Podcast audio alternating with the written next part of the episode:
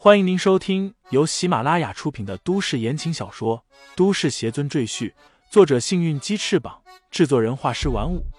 感兴趣的朋友，请看主页，点亮我的关注，点亮你的夜空。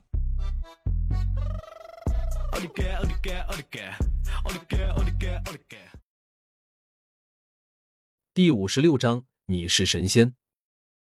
汽车开出没多远，于黛月的电话就打了进来。李承前听见他的声音很虚弱，沉声问道：“师尊已经救出来了，你是受伤了吗？”“一点小伤，不碍事，咱们见面再说吧。”于黛月挂断电话，司机按照之前的约定，开着车向着毛熊国与炎夏国的边境开去。这是于黛月事先安排好的撤退路线，一旦真的与三道杠开战。类似于火车、大客车之类的交通工具都不能乘坐，因为三道杠的人一定会事先把守在火车站和路口关卡，等着他们自己撞上枪口。所以，于黛月决定从毛熊国辽阔的边境线上偷偷返回眼下，这是眼下最保险的方法。而他们选择跨过边境线的地方是一个名叫白林的小村庄，这里到处是成片的白桦林。还有一条清澈的小河环绕着村庄，风景十分秀美。在村庄前面是一座名为哈别的高山，翻过哈别山便是炎夏黑龙州。一路上，药女躺着李承前的怀里，昏昏沉沉，对李承前提出的问题也毫无反应，就像一个没有灵魂的木偶。李承前知道，这是他经受了太多的刺激，精神已经麻木了。只能慢慢的静养，把一个可怜的女人折磨成这个样子，这个赵家真是心狠手辣。李承前搂紧了药女，眼眸中闪过阵阵杀意。原本一个普通女子的死活与李承前毫无关系，但她身上有了师尊的一魄，这关系就大了。别说受了伤害，就是受了委屈，李承前也绝对不能忍。必定会千百倍的讨回来。汽车停在白林村外，李承前抱着药女走下车。这里已经停了好几辆汽车，都是楚家人的。白林村的村民纷纷走出村子，站在旁边围观。他们平时以打猎捕鱼为生，极少走出这里，所以对外来客感到非常好奇。李承前注意到，这些村民的样子和炎夏人一样。都是黑发黑眼，他猜测这些村民的祖上可能都是炎夏人。随着历史变迁，他们的村子被划入毛熊国境内，于是他们也变成了毛熊国人。李大师，我已经和这里村长打过招呼，我们先在这里休息一下，等晚上就翻越国境线。于大月胳膊上打着绷带，走到李承前面前说道。李承前点点头。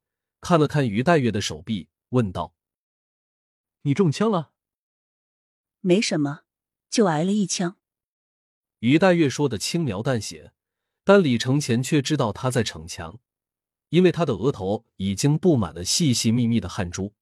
“谁把你打伤的？”“是伊万，这家伙以前是军人，枪法很准。”于黛月撇撇嘴，其实。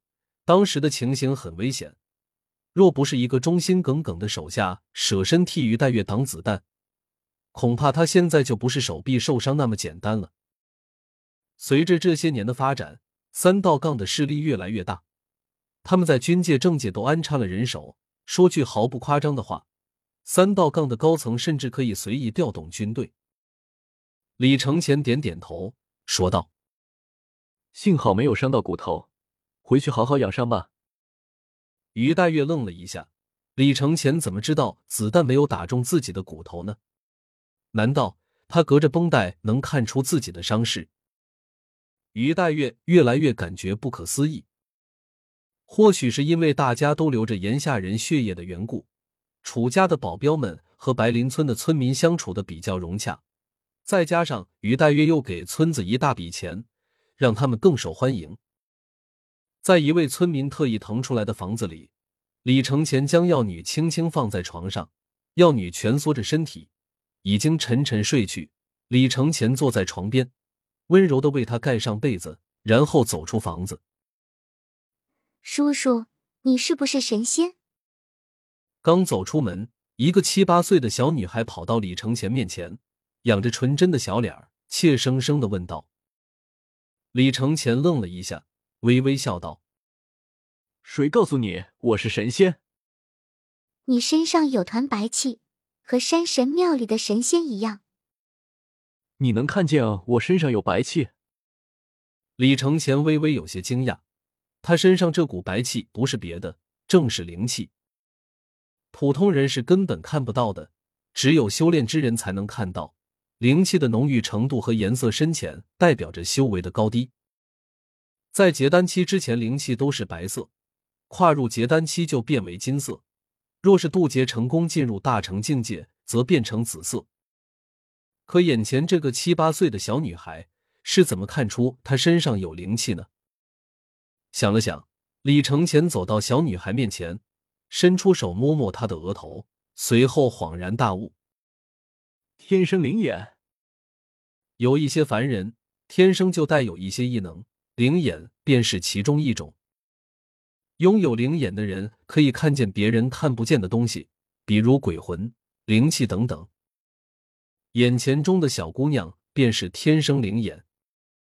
李承前想起小姑娘刚才提到在山神庙里看过同样的白气，于是他低头问道：“孩子，山神庙在什么地方？”“就在哈别山的山顶呀，里面住着一位神仙，保佑我们村子风调雨顺，平平安安。”“谢谢你了。”谢过小女孩。李承前向哈比山走去。既然那座山神庙里有灵气，我就可以吸收他们进行修炼。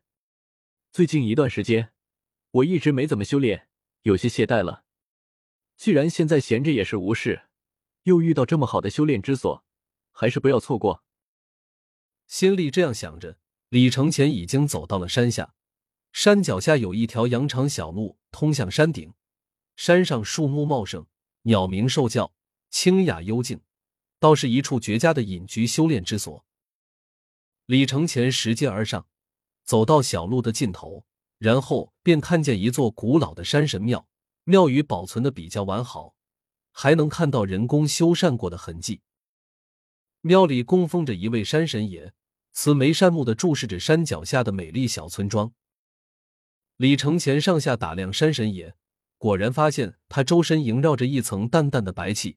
和那个小姑娘说的一模一样，所以他才把李承前当成了神仙。李承前伸出一只手按在山神爷的雕像上，准备将里面的灵气吸收进来。突然，他脸色一变，马上席地而坐，双手连结数个法印，随后用手一指自己的额头，一道白光没入其中。恍惚间，一个苍老的声音在李承前的脑海里响起。这位道友就不要再挣扎了。